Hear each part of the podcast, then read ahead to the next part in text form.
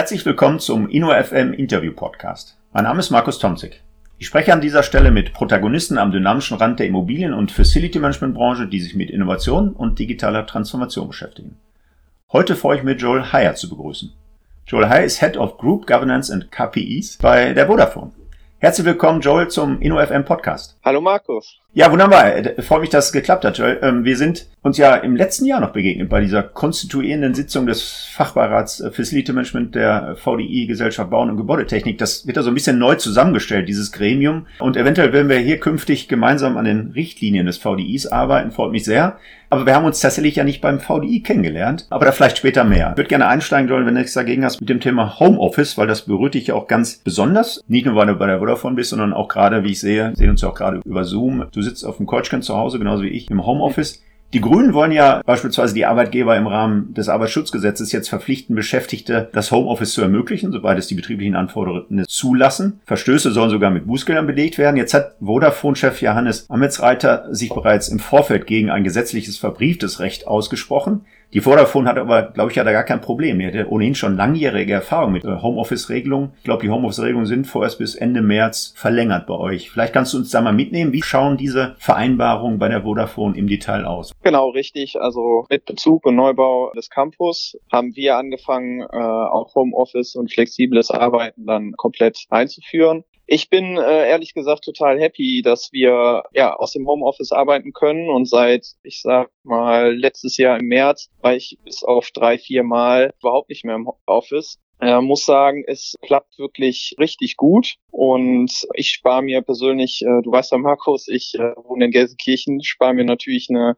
ja, große Zahl von äh, Pendeln hin und her also viel weniger Zeit im Auto, viel mehr Zeit für die Familie. Gleichzeitig muss ich aber auch sagen, ähm, im Homeoffice ist es äh, nicht so, dass man weniger arbeitet. Im Gegenteil, es ist eher so, dass ich äh, mehr arbeite, weil der Weg am Ende äh, nach dem Abendessen mit der Family nochmal an den Rechner ähm, für ein kurzes Meeting oder aber auch ähm, einfach E-Mails abzuarbeiten oder noch eine Präsentation zu erstellen, ist deutlich leichter als damals, wenn man äh, sagt aus dem Office, okay, ich ähm, fahre heute Abend nach Hause, habe jetzt Feierabend, mache vielleicht nur ein, zwei Calls im Auto, aber wenn ich zu Hause bin, dann äh, ist eben auch Feierabend und äh, ich setze mich nicht nochmal an den Rechner.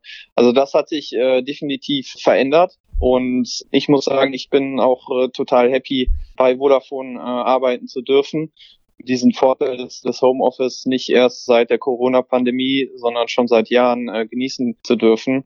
Muss aber gleichzeitig auch sagen, dass ich glaube jetzt auch durch die Corona-Pandemie, ja, sich das Arbeiten von zu Hause und auch das Bewusstsein in Richtung Produktivität, auch in, in Richtung, wann muss ich präsent vor Ort sein, wann macht es Sinn, wirklich im Office gemeinschaftlich mit einem Team oder mit äh, Kollegen zusammenzuarbeiten und wann macht es vielleicht eher Sinn, zu Hause zu arbeiten. Also du sprachst ja gerade eben darüber, dass man da jetzt vielleicht auch über Verpflichtungen nachdenkt. Verpflichtungen bin ich ehrlich gesagt kein Freund von. Ich bin eher der Freund von Selbstbestimmung und bedarfsgerechtem Handeln. Also die Frage in, in Zukunft wird ja sein, wann sollte ich ins Office fahren? Wann macht es Sinn? Und da kann ich jetzt ich nicht nur auf die Tätigkeit beziehen, sondern ich muss natürlich auch die Umgebungsbedingungen im Homeoffice betrachten. Ich persönlich muss sagen, dass äh, der ein oder andere Tag ist durchaus eine Herausforderung, von hier zu Hause aus zu arbeiten. Also ich habe einen kleinen Sohn. Ich habe ihn gerade im Vorgespräch schon im Hintergrund gehört, das fand ich sehr sympathisch. Jetzt ist er aber sehr diszipliniert, ne? Ja, richtig. Die sind gerade ins Kinderzimmer gegangen. Ah, ja. Und äh, meine Frau beschäftigt ihn da damit ich ein bisschen äh, mehr Ruhe habe. Also ich muss sagen, es klappt schon super. Das definitiv, auch weil meine Frau mir den, äh, den Rücken da frei hält. Andersrum äh, muss man aber auch leben und das können in Telefonkonferenzen dann durchaus auch mal äh, einen Lärmpegel auszuhalten und sich trotzdem zu konzentrieren und fokussieren. Aber ich muss sagen, das klappt ganz gut. Nur, ja, äh, ich kenne es von äh, Kolleginnen und Kollegen, dass es eben für jeden auch immer eine individuelle ähm, Situation ist und dementsprechend auch immer eine Herausforderung ist. Und das deshalb um nochmal auf den Punkt zurückzukommen, bin ich weniger der Freund von Verpflichtung, äh, im Homeoffice zu arbeiten. Die Frage ist ja auch, hat jeder wirklich die Kapazitäten, den Platz, äh, die Möglichkeiten, von zu Hause aus zu arbeiten und macht es immer Sinn für die Tätigkeit? Also ja, genau. gerade in der Vergangenheit, nehmen wir ein Beispiel, ähm, ich habe bei Property ein großes Programm gestartet, äh, Neuausrichtung der Sicherheitsleitzentrale, was sich über Jahre hin erstreckt. Und äh, Neuausrichtung bedingt auch, wir hatten jetzt nicht genau das Ziel vor Augen, so und so und so, in den und den Bausteinen, so soll die Sicherheitsleitzentrale in Zukunft aussehen, sondern das war auch so ein bisschen, wie man es heute sagt, agiles Arbeiten. Also wir wussten alle, ja, es wird eine neu ausgerichtete Sicherheitsleitzentrale geben, aber wie die organisatorisch, wie technisch, wie die prozessual in Zukunft aussieht, das gilt es eben auf in mehreren äh, Phasen dann zu erarbeiten. Und da war es ungemein wichtig, dass wir uns live gesehen haben und da live auch vor Ort uns Ziele gesetzt haben, Ziele erarbeitet haben, diskutiert haben in einem Raum, wo alle zusammen sind. Und das ist das geht auch virtuell. Das will ich gar nicht sagen, dass das nicht virtuell geht. Aber gerade wenn man auch äh, bereichsübergreifend arbeitet, ist es äh, wichtig, meines Erachtens, dass man sich in die Augen äh, guckt, dass man äh, vor Ort auch eine Dynamik entwickelt, Ideen entwickelt und das meines Erachtens klappt eben besser in einem Umfeld, sag ich mal, wir haben es damals in, in unserem Schulungszentrum gemacht auf der Hirschburg wo ich eben äh, mich voll fokussieren kann, wo ich auch mal ein Gespräch zwischendurch führe, was jetzt nicht unbedingt einem Termin im Outlook-Kalender äh, bedingt, sondern wo ich frei mich entfalten kann. Hm. Und das ist für mich sehr wichtig. Ja, du, also, du hast jetzt mehrfach angedeutet, es geht zunächst mal ja erstmal um die Tätigkeit, ne? was muss mhm. tatsächlich gemacht werden. Da geht es um das private Setting, bin ich überhaupt in der Lage, Homeoffice vernünftig auszuführen. Und dann geht es natürlich um die Rahmenbedingungen und die Infrastruktur des Arbeitgebers. Das scheint bei euch alles ja. geklärt. Ähm, vielleicht nimmst du uns noch mal im Detail mit. Wie sehen jetzt die Regelungen aus bei der Vodafone? Du könntest also theoretisch auch jenseits an der Pandemie fünf Tage zu Hause im Homeoffice bleiben? Oder ist das jetzt tatsächlich die individuelle Regelung in dieser Pandemiephase? Nein, das ist jetzt äh, vorläufig erstmal die Regelung in der Pandemiephase und meines Wissens wird jetzt im Zuge der, der Pandemie oder auch äh, im Nachgang zur Pandemie werden dann nochmal die bestehenden äh, Homeoffice-Regelungen überprüft und dann auch äh, überarbeitet. Okay.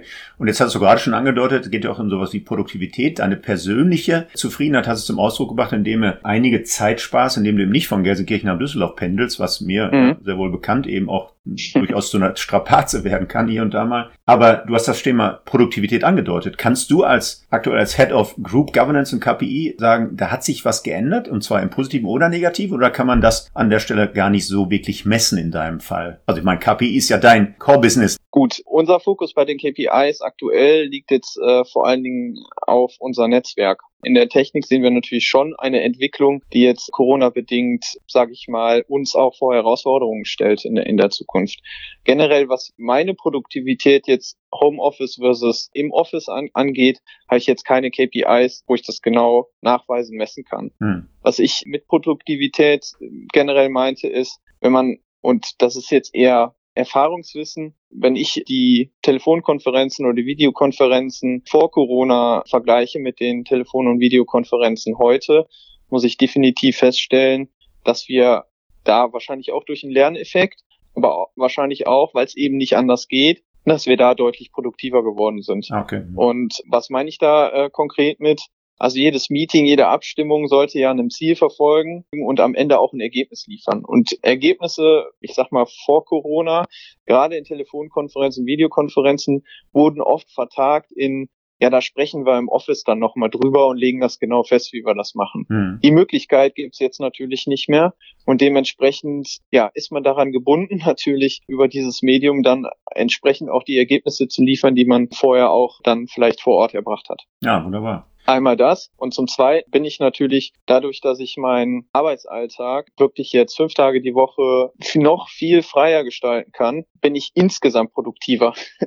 Ob das jetzt der Arzttermin ist, der, der Friseurtermin oder äh, was auch immer, den ich zwischendurch wahrnehme und dann entsprechend die Stunden nachher dranhänge, habe ich dann durchaus ein besseres, eine private Produktivität, würde ich mal behaupten. Also ne? Work-Life-Balance äh, schreibt man ja auf jeden Work Fall. Work-Life-Balance, ja, ja, aber, definitiv. Ja, das hört sich doch gut an. Vielleicht nochmal äh, zu dem Campus in Düsseldorf. Ist ja noch gar nicht so lange her, da habt ihr das Achtjährige gefeiert. Ne? Ich glaube, im Dezember 2012 fand diese offizielle Schlüsselübergabe statt. Ich war ja schon ein paar Mal da, genau. ganz faszinierender Campus. Das ist nach meiner Beobachtung ja auch eine, ja kann man fast sagen, neue Ehre des New Work bei Vodafone eingeleitet worden. Vielleicht kannst du uns da nochmal ein bisschen mitnehmen. Also was heißt jetzt New Work? Was heißt jetzt Campus, Arbeiten am Campus in Düsseldorf bei der Vodafone? Ja, also New Work, definitiv, so habe ich es auch wahrgenommen. Ich bin ja 2013 dazu gestoßen und muss sagen, ähm, habe vorher schon meine Ausbildung gemacht. Komplett neue Welt für mich, auch der Campus. Aktuell ist es ähm, aber auch definitiv so, dass das New Work von, ich sag mal, 2012 bis, ja, eigentlich bis äh, vor Corona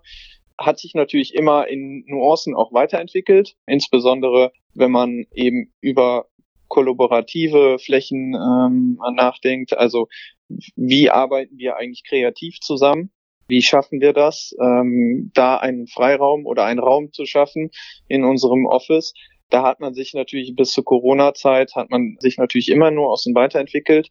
Aber jetzt wird das ganze Konzept natürlich durch Corona nochmal gechallenged und nochmal auf einen neuen Stand gebracht. Und da Gut, ich bin jetzt seit dem 1.11. ja in der Technik angesiedelt, aber da weiß ich noch, sag ich mal, aus den Erfahrungen auch bei Property vor äh, November, dass man da jetzt mit Hochdruck zusammen auch bereichsübergreifend, also nicht nur äh, Property an sich, äh, sondern auch HR und äh, diverse andere äh, Bereiche äh, arbeiten da gerade dran, jetzt ein neues Setup für die Zukunft äh, zu gestalten, wie wir am Office oder im Office arbeiten wollen. Und dazu gehört natürlich auch äh, die Homeoffice-Regelung.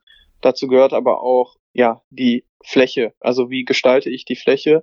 Und da gibt es ähm, durch das Business auf jeden Fall auch nochmal neue Anforderungen. Das heißt, genau das, was ich eben sagte, der Raum für kollaborative Zusammenarbeit, der wird ja viel wichtiger. Und ich persönlich, also wir haben es in der, in der Technik gerade auch äh, im Dezember nochmal diskutiert. Ich wage zu bezweifeln, dass wir noch große Flächenanteile zukünftig im Office äh, benötigen für, ich sag mal, einfachere Tätigkeiten, die ich aus dem Homeoffice raus machen kann. Böse gesagt, ich sitze acht äh, Stunden vorm Rechner, beantworte E-Mails, mache irgendwelche Sachbearbeitertätigkeiten oder äh, anderes. Das sind für mich, und so würde ich mein äh, Team auch äh, versuchen zu führen, sind für mich Tätigkeiten, die man aus dem Homeoffice machen kann und wichtig vor Ort ist eben der Austausch, ist eben Dinge neu zu gestalten, ist kreatives Arbeiten, sind Innovationen. Das ist für mich der Raum, wo ich dann auch im Office sein muss und oder natürlich ein gesundes Maß an auch mal einen sozialen Vor-Ort-Kontakt. Ich glaube, das ist auch wichtig und jetzt aus eigener Erfahrung kann ich sagen, ich würde nicht sagen, das fehlt mir total, aber es fehlt mir schon und es ist natürlich für mich auch eine äh, spezielle Situation, ähm, ein neues Team zu übernehmen und bislang jedes einzelne Teammitglied nur vom Bildschirm zu kennen. Also hm. wir haben uns noch nie live gesehen und das ist äh, auf jeden Fall ja. speziell. Aber es funktioniert. Also es ist nicht so, als würde es nicht funktionieren. Und von daher hm kann ich da jetzt auch nichts Negatives berichten. Ja, ist spannend. Du, du sagst, ab seit November letzten Jahres bist du eben dieser Head of Group Governance und KPIs. Mhm. Hast die Mitarbeiter oder dein, dein Team so persönlich vorher noch gar nicht gekannt. Jetzt wollte ich dich gerade fragen, was denn der Unterschied ist. Führung über Homeoffice, also Führung über Teams und, und Zoom und so weiter und Führung vor Ort am Campus. Äh, sagst du, du hast ja die noch nie gekannt. Wie ist das aber insgesamt gelaufen bei der Vodafone? Wurden Führungskräfte an der Stelle, da ich jetzt mal ein Stück weit mitgenommen, sich anzupassen an so eine Situation oder war das so aus dem Bauch raus? Also Führung heißt ja,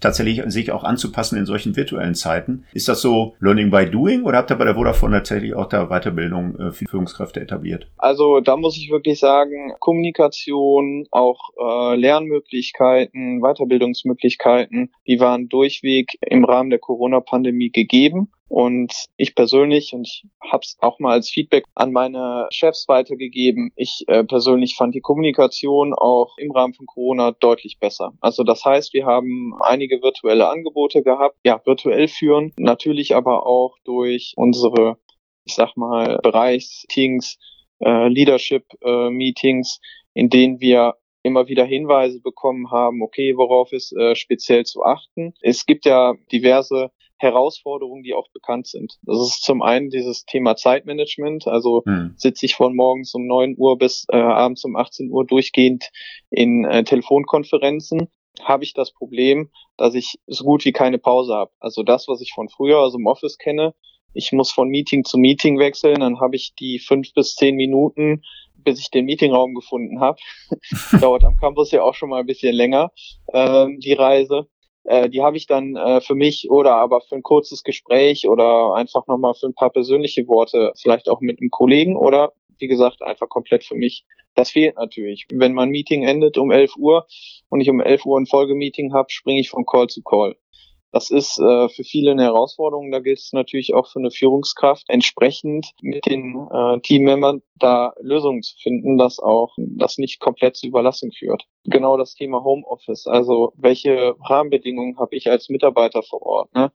Muss ich vielleicht mit meinem Mitarbeiter, wenn der äh, im Homeschooling mit seinen Kids ist, ja, nochmal Freiräume schaffen. Müssen wir vielleicht gucken, dass die Arbeitszeiten sich komplett ändern. Also alles das sind ja auch äh, neue Umgebungsbedingungen, die für eine Führungskraft ganz wichtig sind. Und nicht zuletzt normale Gespräche im, im Sinne von Performance Dialog oder äh, was auch immer, jetzt virtuell komplett ähm, stattfinden zu lassen, ist natürlich eine andere Situation, weil äh, vor Ort am Campus in einem Meetingraum spürt der Mitarbeiter, wie ich Dinge sage, meine, whatever. Virtuell ist das alles ein bisschen anders. Ja, und auch äh, Gespräche, sage ich mal, der Flurfunk, wie man so sagt, oder wenn man schön ins Office reinkommt, äh, morgens sich den Kaffee holt, äh, kurz in der Teeküche, das sind alles so Sachen, die fehlen natürlich. Das heißt, der Kontakt zu den Mitarbeitern, das ist auf jeden Fall für eine Führungskraft eine Herausforderung, den herzustellen.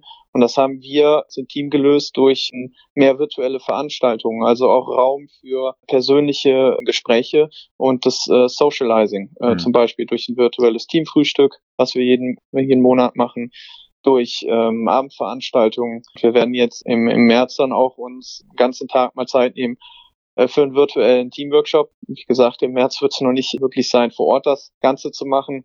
Und da gilt es natürlich dann auch, so ein paar äh, Regeln aufzustellen, wie wir dann im äh, Workshop uns neu ausrichten wollen. Und deswegen, Führungsaufgabe hat sich definitiv verändert, aber auch das Arbeiten für die Mitarbeiter. Und ja, ist äh, spannend, aber Vodafone hat uns da echt unter die Arme gegriffen und sehr viele Angebote geliefert, wie wir uns persönlich da weiterentwickeln können. Mm, und gleichzeitig bin ich eben auch immer ein Freund von Learning by Doing, aber äh, finde die Kombination ganz gut. Ja, wunderbar. Kann das größtenteils teilen, was du da gerade erzählt hast, auch was die persönlichen Kontakte angeht und der Unterschied zu einem Zoom-Meeting. Das ist ja übrigens auch das, was ich immer über die Studierenden sage, die ja leidgeklagt jetzt äh, schon im zweiten Semester äh, Lockdown äh, nur noch virtuelle Veranstaltungen genießen dürfen. Ich habe immer selbstkritisch gesagt, das Wichtigste an einer Vorlesung im Hörsaal ist im Zweifel die Situation, wenn die Studierenden dann rausgehen. Also wenn ich fertig bin und die gehen raus und, und, und äh, stecken dann die Köpfe zusammen und, und tauschen sich informell aus. Ja. Das ist, glaube ich, der wichtigste Moment in einer Vorlesung, genauso wie ja. der Moment, wenn man Mimik und Gestik äh, mit einem Gesprächspartner äh, tatsächlich wahrnehmen kann und dann das entsprechend interpretiert. Ja, aber wir müssen alle damit umgehen und äh, ich glaube in der Tat, da, da können wir uns auch ein Stück weit weiterentwickeln. Ne? Notgedrungen müssen wir uns da ein Stück weit weiterentwickeln. Ja. Aber du hast das Stichwort gegeben, beziehungsweise ich habe jetzt so ein bisschen plump die Überleitung gebracht, denn die heutige Folge ist ja ähm, nach der Folge 36 mit dem Matthias Rheinländer, ja im letzten Jahr die zweite Podcast-Folge aus meiner ja kleinen neuen Reihe was ist eigentlich aus den Absolventinnen und Absolventen unseres Studiengangs Wirtschaftsingenieurwesen Facility Management so geworden? Ich freue mich nämlich ganz besonders drauf. Äh, du bist in der Tat, ich hatte das ganz zu Anfang ja angedeutet, nicht nur ähm, eventuell bei mir im VDI-Fachberat, sondern du bist Studierender unseres Fachbereiches und als solcher eben der zweite in dieser kleinen Folge der ehemaligen Studierenden. Vielleicht nehmen wir die Zuhörer in diesem Podcast InnoFM ein Stück weit mit und versuchen mal so die Station bei der Vodafone, vielleicht auch so ein paar innerliche Themen, vielleicht auch mal so Themen deiner Abschlussarbeiten jetzt so ein bisschen aufzugreifen und äh, ja so ein bisschen inhaltlich zu werden. Du hast bei uns studiert, also bist Wirtschaftsingenieur, nicht nur im Bachelor, ja. sondern auch im Master. Mein Vater würde sagen, du hast vorher aber auch was Richtiges gelernt, also natürlich mit dem Augenzwinkern, denn du hast vorher eine duale kaufmännische Ausbildung gemacht, so wie ich ja übrigens auch. Aber du bist dann bei uns eingestiegen ins Studium. Wenn wir das so ein Stück weit mal versuchen zu rekapitulieren. Studium, Bachelor-Ingenieurwesen, dann nachher konsekutiv den Master, also auch in Gelsenkirchen. Du bist ein Gelsenkirchener Kind, lag gar nicht so fern, dass du da auch studierst, also einer der weltbesten Studiengänge natürlich.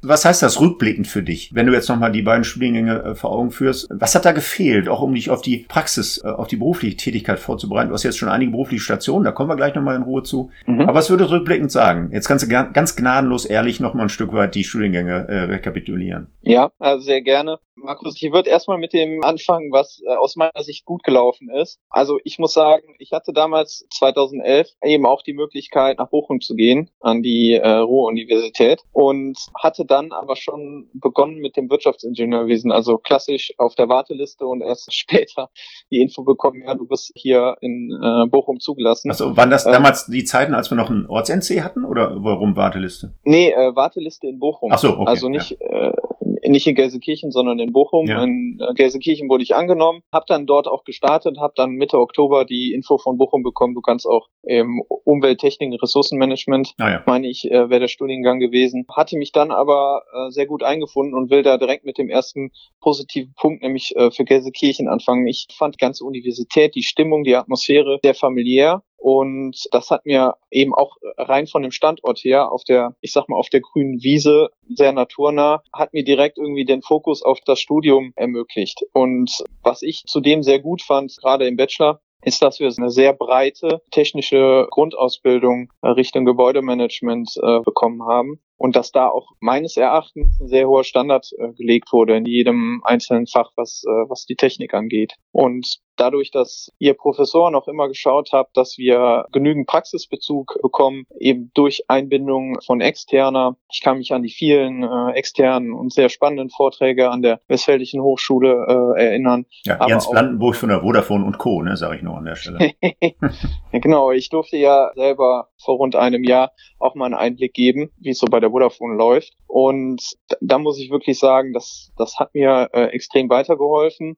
Im Nachblick muss ich auch sagen, hätte ich da vielleicht das eine oder andere Mal noch intensiver zuhören sollen, weil dieser Erfahrungsaustausch und auch das, was die Externen einem mitgeben wollen, das ist ungemein wichtig und äh, später im Berufsleben erinnert man sich an den einen oder anderen Vortrag dann wieder zurück und mhm. denkt, ach ja, genau das meinte er damit. Mhm. Ja, und nicht zuletzt muss man natürlich auch sagen, durch die ganzen Praktikum, die man dort durchführen musste, also nicht nur äh, jetzt auf den Praxisbezug in die Unternehmen rein, zwei Pflichtpraktika, sondern eben auch vor Ort das Ganze in Versuchen anzuwenden, war das wirklich mh, mm, für mich eine runde Sache. Das hättest du übrigens in Bochum nicht, ne? Also die haben ganz anderen Bildungsauftrag. Genau. Die Universität bildet für den ja. Wissenschaftsbereich aus und wir bilden ja quasi den ersten berufsqualifizierenden Abschluss aus. Und ne, du hast nicht nur Bilder von der Heizung gesehen, sondern hast eben jahrelang im Heizungslabor an den Dingern rumgeschraubt. Ich sage das mal ganz flapsig, ja. ne? aber das ist sicher ja ein anderer Angang, ein anderer Bildungsauftrag tatsächlich zwischen der ja. Fachhochschule und der Uni. Und für mich persönlich muss ich sagen, rückblickend ist das genau das richtige Lernen. Also ich, ich habe sehr gerne, auch heute noch im Berufsalltag, ich kriege ein bisschen theoretisches Wissen mit von einer äh, neuen Sache und wende das dann an und sozusagen Learning by Doing verinnerliche das Wissen und äh, das Können dann am Ende. Und das fand ich ja genau das Richtige für mich an der Westfälischen Hochschule. Wenn ich jetzt nochmal sagen müsste, okay, was könnte besser laufen, beziehungsweise was hat mir persönlich gefehlt im Berufsalltag. Muss ich, muss ich jetzt die das, Luft anhalten? Wird es ganz dramatisch schlimm für mich? Nein. Ne? Ich glaube nicht, nein. Aber ich, wir haben ja auch in der Vergangenheit schon mal darüber gesprochen. Also ich hätte mir gewünscht, dass im Rahmen vom Facility Management oder generell Wirtschaftsingenieurwesen, dem Schwerpunktthema Facility Management, dass es noch den ein oder anderen ja, sage ich mal, konkreteren Spezialisierungsgrad gegeben hätte. Also ich finde, äh, Facility Management ist ja nicht nur Technik, ähm, ist ein großer Anteil auch von Technik, aber ist auch sehr viel Management. Und gerade das Management, das Thema Steuerung, das Thema KPIs, ich meine, du hast es angesprochen, das kam mir persönlich ein wenig zu kurz im Studium konnte ich dann aber, hm, würde ich sagen, durch mein, meine Bachelor- und meine Masterarbeit, die ich übrigens ja beide bei dir geschrieben habe. Äh, ich erinnere mich vage, ich erinnere mich vage. genau, die konnte ich dann entsprechend das Wissen da aufbauen und erweitern und dann eben auch in der Praxis bei Vodafone anwenden, wofür ich bis heute auch total dankbar bin. Hm. Also das würde ich so als Verbesserungsvorschlag nochmal adressieren wollen, dass man eben schaut, okay, vielleicht einmal mehr die Richtung Management Skills, in die Richtung Steuerung und so weiter, da was aufzubauen und eine Spezialisierung zuzulassen. Und der anderen Seite natürlich der heutige Megatrend, das Thema Digitalisierung. Wenn es jetzt darum geht, äh, rein vielleicht auch mal Programmieren zu lernen, rein auch zu verstehen, was ist Digitalisierung eigentlich, was ist IoT im Gebäude, wie kann ich sowas miteinander kombinieren, vernetzen, was sind die Mehrwerte. Das hätte ich mir gewünscht, dass es da noch ein breiteres Angebot gibt. Ich glaube aber, dass ihr, und ich bin ja jetzt auch schon, ich glaube, vier Jahre jetzt raus, da habt ihr sicherlich auch in den letzten Jahren noch mal ein bisschen ähm, aufgerüstet. Und das wäre jetzt nochmal das, was ich mitgeben Ja, wunderbar. Erstmal schönen Dank für die Anregung. In der Tat haben wir ja, und ich glaube, da haben wir uns äh, ja schon auch drüber ausgetauscht, wir haben ja diesen, ich sag mal, kleinen Generationenwechsel und aber auch eine Reakkreditierung, die ja pflichtgemäß alle paar Jahre ansteht, genutzt, um unsere Studiengänge weiterzuentwickeln. Nicht nur innerlich im Curriculum, sondern auch vom Aufbau. Wir haben ja neben diesem sechssemestrigen Studiengang, den du noch gekannt hast, eben jetzt eine sechs, sieben und achtsemestrige Studienvariante mit individueller Einstiegsphase. Wir haben auch methodisch-didaktisch äh, ganz neue, tolle Module mit aufgenommen. Und ja, wir haben natürlich auch ein Modul Brandschutz, was äh, vielfach zu kurz kam. Wir haben auch ein Thema Digitalisierung jetzt viel stärker aufgebaut im Curriculum. Das heißt, wir haben dankenswerterweise auch durch die Anregung unserer Alumnis da ein Stück weit nachjustiert. Ich freue mich übrigens auch auf das Modul Digitalisierung, was ich übernehmen werde, wo ich auch Kooperation mit Masterplan oh, aus Bochum eingehe. Also deine nachfolgende Generation wird nicht coden lernen. Wir werden auch keine KI-Experten ausbilden. Das ist immer so die Gratwanderung zwischen ja. ne, Oberflächlichkeit und zu hoher Spezialisierung. Ne? Da ist ja immer History genau. Matters angesagt. Wir kommen ja aus dem Maschinen, aus der Fernentsorgung und der BWL-Teil ist ja an der Stelle, das hat Gründe, eben auch ein Stück weit geringer als der Technikanteil. Das ist aber ein ganz spezifisches Profil. Das hast du ja gerade nochmal ein Stück weit abgefeiert und ne, gleichzeitig eingefordert, wir brauchen mehr Spezialisierung auf der BWL-Teil. Das ist mal so eine Gratwanderung. Ne? Aber ich gebe dir recht, da werden wir sicher ein bisschen nachjustieren, vor allen Dingen diese Themen, die du angedeutet hast mit der Dienstleistersteuerung und so weiter. Das Thema KPI. Wir kommen da gleich mal drauf. Das ist ein schöner Übergang. Sind sicher Themen, die wir die wir an der Stelle noch ein Stück weit stärker berücksichtigen müssen. Das war ja ein mhm. Thema deiner Bachelorarbeit. Ich weiß gar nicht, hast du die Dinger mal angeguckt, seitdem du die geschrieben hast? Ich selber habe ja mal meine Diplomarbeit irgendwann auf dieser alten, fünf ein Viertel Zoll mal, äh, als die Laufwerke gar nicht mehr existierten, habe ich mir die nochmal angeguckt und äh, blinkte erstmal tausend Viren auf äh, auf meinem Rechner, als ich die nochmal lesen wollte. Und dann habe ich mir die ange äh, angelesen, meine äh, damalige Diplomarbeit, und habe gedacht, ach, so schlecht war die gar nicht. Ne? Hast du die nochmal angeguckt oder ist das tatsächlich so anwendungsnah äh, gewesen, dass du die auch im Job gebraucht hast? Du hast Thema Bachelorarbeit, KPIs. Ich darf den Titel mal kurz vorlesen. Ein Sinn sinnvoller Indikator zur Messung der Performance von Dienstleistern. Hochspannend. Du hast gerade angedeutet, ne? ist auch in unserer Branche ja ein Diskussionsthema. Und dann hast du ja. im, im, Bereich der Masterarbeit ja nachher über die Qualifizierung vom Facility Management auf Kundenseite, also Change Management äh, Komplex adressiert. Vielleicht nimmst du uns da noch mal ein bisschen mit. Was war der so der Aufhänger? Warum hast du dich mit diesen Themen gerade beschäftigt? Wie ist das eingebunden gewesen in dein in täglichen Doing bei der Vodafone? Weil ich glaube, Zwei Betreuer kamen ja auch aus eurem Haus bei der Vodafone. Das war ja tatsächlich sehr nah an deinem, ich nenne mal Regelbetrieb, an deinem täglichen Doing dran. Ja, also sehr gerne. 2014 äh, hat sich so, sage ich mal, die Entscheidung herauskristallisiert, dass wir unseren äh, Facility Management Vertrag nochmal neu ausschreiben werden und auch neues Modell, sage ich mal, aufsetzen wollen. Wir kriegen ja da immer auch äh, eine gewisse Guidance von unserer Group, äh, wie das auszusehen hat. Und da hat man sich damals von einem Total äh, Facility Management Vertrag in einen mehr integralen Facility Management Vertrag verändert. Was das bedeutet, können wir gleich gerne noch diskutieren. Aber in dem Zusammenhang hatten wir ein laufendes KPI-Modell bei unserem ehemaligen Facility Management Dienstleister, was, sage ich mal, suboptimal lief. Das heißt, ähm, was ist da genau passiert? Man hat da, und ich habe da speziell auch sag ich mal, mehr auf Auftraggeberseite die Fehler gesucht, weil das am Ende ja unser Vertrag, unser Lieferant ist und wir auch deine Lead gehen müssen, okay, so ein Modell ans Laufen zu bringen. Und mhm. das ist, sage ich mal, auch im Zuge des neu in Betrieb genommenen Campus und des äh, neuen Dienstleisters, das ist so ein bisschen hinten angestellt worden. Ist natürlich jetzt auch nicht das wichtigste Thema im Rahmen der Leistungserbringung vom Facility Management, dass ähm, KPIs da vernünftig gemessen werden, aber für mich eben ein, ein wesentliches, um dann am Ende auch sich kontinuierlich weiterzuentwickeln.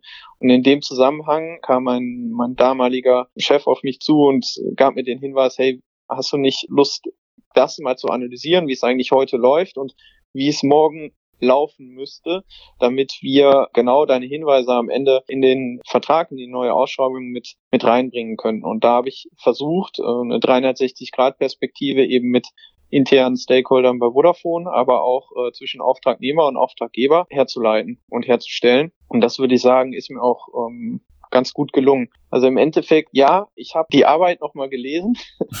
und im Rahmen, sage ich mal, der Ausschreibung natürlich intensiv jeden, jeden Tag eigentlich so als Lektüre mitgetragen und äh, auch immer wieder durchgelesen und ein paar Handlungsanweisungen, weil Ziel der Arbeit war ja wirklich Handlungsempfehlungen dann auch und ein äh, KPI-Modell, sag ich mal, abzuleiten, was dann wirklich auch sinnvoll zur Anwendung kommt. Und das, muss ich sagen, hat mir riesigen Spaß gemacht, auch damals als Werkstudent und Bachelorand, das dann mit dem äh, neuen Partner, den wir 2015 dann gewonnen haben, im Detail anzuwenden. Wir haben uns da sehr viel Zeit genommen, roundabout ein Jahr, weil KPIs sind ja nicht nur KPIs. KPIs ist ja viel mehr. Wir haben uns wirklich jeden Prozess hinter jedem KPI angeschaut den fixiert, auch vertraglich fixiert und den in der Messung dann am Ende auch äh, fixiert. Also dass für jeden transparent war, wie wird der KPI eigentlich am Ende ermittelt wo sind die Herausforderungen, was ist die Grundlage für den KPI, also der Prozess und was sind die Zielwerte und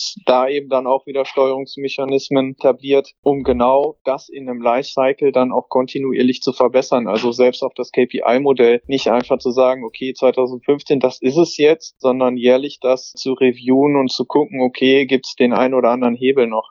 Und vielleicht ein, ein, ein Gedanke noch dazu. Wir sind oder wir sollten starten in die neue Ausschreibung, ich glaube mit circa 50 KPIs waren es damals. Und was aus meiner Sicht, ja, und aus der Vodafone-Sicht jetzt nicht unbedingt zielführend war, da ist auch ähm, der Auftragnehmer seinerzeit auch äh, direkt mitgegangen. Und dementsprechend haben wir das auf äh, 23 wesentliche runtergebrochen. Was nicht heißt, dass wir ja die Breite ähm, verändert haben, sondern wir haben mehr oder minder das Ganze konsolidiert und aggregiert. Und innerhalb der KPIs eben auch unterschiedliche Messungen zugelassen, so dass ich nicht, sage ich mal, fünfmal die oder sechs oder siebenmal die Reinigung messe, sondern wir haben das äh, entsprechend reduziert. Hm. Und jetzt nehmen wir uns nochmal mit, du hast doch seinerzeit, das habe ich zumindest in Erinnerung, dann auch intern nochmal ähm, dich weiter qualifiziert, hast eine Excel-Programmierung äh, dann äh, ein Stück weit nachgeholt, das, was du gerade eingefordert hast, man muss auch ein bisschen coden können, man muss ein Stück weit auch dieses Handwerkszeug berücksichtigen und dann hast du ja so ein Dashboard gebaut, wo genau diese Steuerung darüber abgebildet wurde, dieser KPIs, oder habe ich das äh, jetzt durcheinander gebracht? Nein, also das ist schon richtig, wobei ich da noch die eine oder andere Korrektur vornehmen würde. Also erstens das Stichprobentool, äh, so haben wir es genannt. Also es ist wirklich ein Tool, was wir verwenden neben den KPIs, weil man hat jetzt immer diese Herausforderungen oder aus meiner Sicht, ich habe mehrere Steuerungsinstrumente. Ich kann mich jetzt nicht nur rein auf die KPIs verlassen, das ist mehr so eine Sache, die ich vom Schreibtisch aus sehr gut checken kann, wenn ich eben die Datengrundlage und so weiter dazu habe, weil ich Prozesse habe, die dokumentiert sind. Aber diese, diese Vorortnähe, und das ist eben auch das, was durch unsere regionalen Dienstleistungssteuerer oder auch unsere Clusterverantwortliche zurückgemeldet worden ist, dass man sagte, okay, ich will auch die Vorortsituation, ja, äh, liegt das Anlagenbuch vor Ort, sind, ist da alles gefüllt, kleben die Siegel da und so weiter. Das sind ja alles Sachen, ich glaube, das ist unheimlich schwer, das in einen KPI zu fassen, was vom Schreibtisch äh, dann aus gemessen werden kann. Zumindest damals. Und das haben wir versucht in einem Stichprobenpool zu etablieren. Und das hat im Wesentlichen hat das ein Werkstudent gemacht, der auch von der Westfälischen Hochschule kam. Und ich habe das mehr inhaltlich begleitet, zu sagen, okay, das sind eben auch dann mit regionalen Dienstleistungssteuerungen zusammen, das sind die Inhalte, die abgefragt werden müssen. Wir haben dann wirklich für jedes Gewerk haben wir praktisch über eine Auswahl. Du kannst also eine Stichprobe machen, wenn du morgens am Standort bist, kannst sagen, ich will heute Empfang, Reinigung und Klimaanlagenwartung prüfen und am nächsten Tag sagst du, ja, ich äh, will vielleicht eher die Sicherheitsdienste überprüfen, ich möchte ähm, vielleicht mal gucken, was mit den elektrischen Anlagen oder elektrischen Gewerken ist. Ähm, also kannst du auswählen. Und am Ende wird das natürlich alles dann wieder in Auswertungen zusammengefasst. Und das dient dann mitunter als Grundlage für eine KPI-Bewertung, ist aber im Wesentlichen eher der Fokus darauf, dass ich gucke, dass ich wirklich die Sachen, die vor Ort sag ich mal, geleistet werden müssen, die vor Ort auch durch uns geprüft und regelmäßig überwacht werden müssen, dass ich die in eine ja, Messmethodik oder in ein digitales Instrument bringe. Und in diesem Zuge kann ich nur sagen, war mir wichtig und äh, das ist auch so ein bisschen die Guidance, die von Vodafone kam, dass man Grundverständnis über das Coding erhält. Und in dem Zusammenhang habe ich mit einem Kollegen zusammen, haben wir an so einem Zweitages-Workshop oder Schulung teilgenommen. Natürlich, ja, sage ich mal, extern jetzt erstmal. Und da haben wir ein Grundverständnis bekommen über eben das Visual Basic also eine Excel-Programmierung mhm. und auch generell Programmieren. Also worauf kommt es an? Natürlich hat jedes Format oder jedes Medium dann eine andere Programmiersprache, aber die Logik dahinter ist weitestgehend gleich.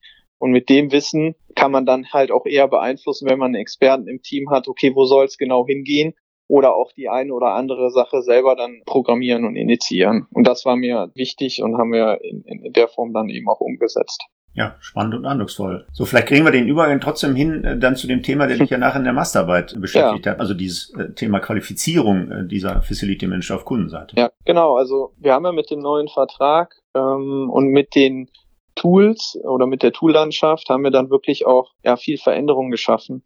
Und jetzt war für mich dann eben auch noch die spannende Frage, okay, wo geht's eigentlich hin für den Facility Manager von morgen? Also auf Kundenseite, das heißt beim Auftraggeber wenn ich eben genau diese Megatrends betrachte. Digitalisierung, seinerzeit war es ja auch sehr stark diese äh, One- oder Single-Supplier-Strategie, die auch von der äh, Group äh, getrieben worden ist, war auch so die Frage, okay, ähm, was tut sich auf dem asiatischen Markt hinsichtlich äh, Facility Management? Also kommen bald die großen Unternehmen dann wirklich aus Asien? wie entwickelt sich das Ganze und welche Auswirkungen hat das eigentlich auf den äh, Facility Manager geberseitig?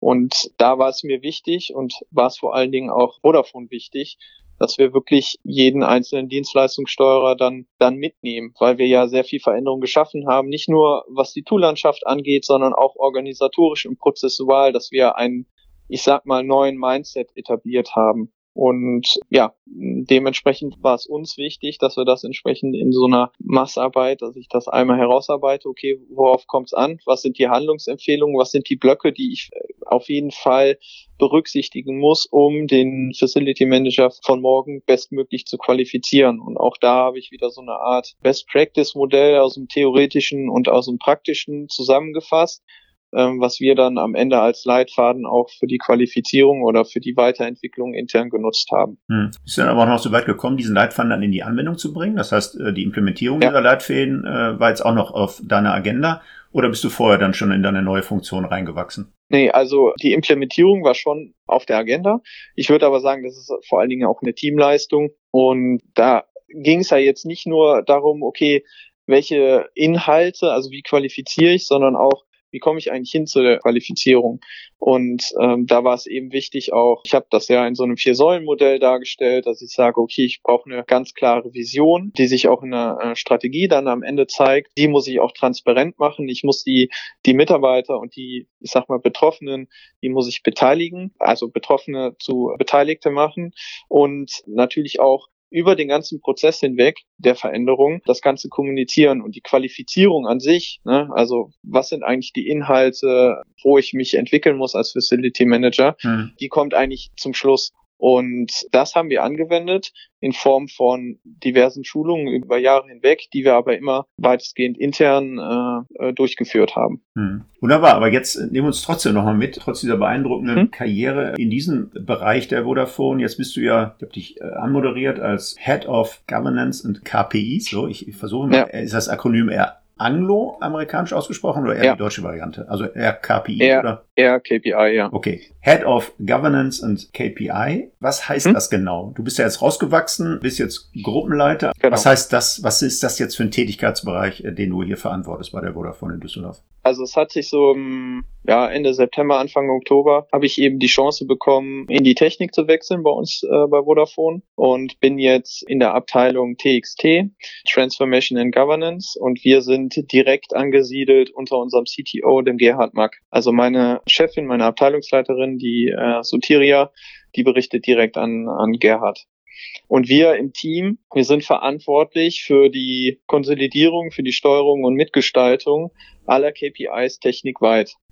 Und das ist nochmal, ich würde sagen, eine äh, deutlich höhere Komplexität und deutlich höhere Anzahl von KPIs. Also wir sprechen hier nicht über ja, circa 70, 80 im Property-Bereich, sondern wir sprechen hier über ja, Tausende von KPIs, die äh, über die ganze äh, Technik äh, weit gemessen wird und die natürlich auch an unterschiedliche Stellen dann reported werden müssen. Also sprich, wir haben äh, Reports, die Richtung Group gehen, wir haben interne Reports, wir haben Reports für unser Exco, für unser OCT, also für Gerhard und äh, alle Bereichsleiter in der Technik und das ist, sage ich mal, ein Themenfeld. Und äh, wir wollen da ganz klar der, der auch ein, als Management Navigator agieren und eben auch äh, gewisse Entscheidungen vorbereiten und ähm, Analysen fahren. Also wir haben sehr hohen Analyseteil, wir haben auch den ganzen Teil Gestaltung ähm, der KPIs, unterliegen da ja auch einer Qualitätsmanagement-Zertifizierung, also nach 9001, müssen da gewisse Standards halten. So, und auf der anderen Seite das ganze Thema Governance, mehr ähm, das Thema CAPEX-Planung. Also alle Investitionen, die wir im CAPEX planen, jährlich, technikweit,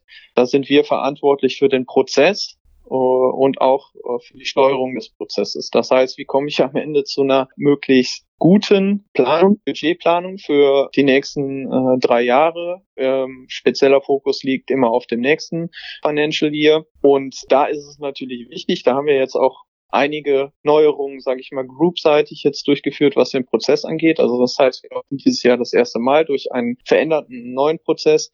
Das ist wichtig, dass wir vor allen Dingen den besten Beitrag zu unserer äh, Strategie liefern. Und äh, Budget ist natürlich auch immer ein emotionales und ein hart umkämpftes Thema. Mhm. Und von daher hm, bin ich da wirklich mit dem Team jetzt sehr, sehr breit aufgestellt und muss sagen, die ersten ja, zwei, rund zweieinhalb Monate waren noch super intensiv, weil ich direkt äh, am 1.11. auch eingestiegen bin in den Budgetplanungsprozess. Also äh, März muss die Detailplanung fertig sein und gerade Ende diesen Monats eben die, die Grobplanung, mit der wir in die Details gehen. Und wir als deutscher Markt sind ja ein, ein wesentlicher Player äh, innerhalb der Group. Wir sprechen äh, im Milliardenbereich über den, den CAPEX-Bedarf, den wir haben, den wir dann entsprechend auch äh, steuern müssen und schauen müssen, dass jeder Bereich in der Technik dann entsprechend auch sinnvoll alles das macht, was eben auf die Unternehmensziele einzählt. Und von daher haben wir da echt, würde ich sagen, eine, eine sehr wichtige Position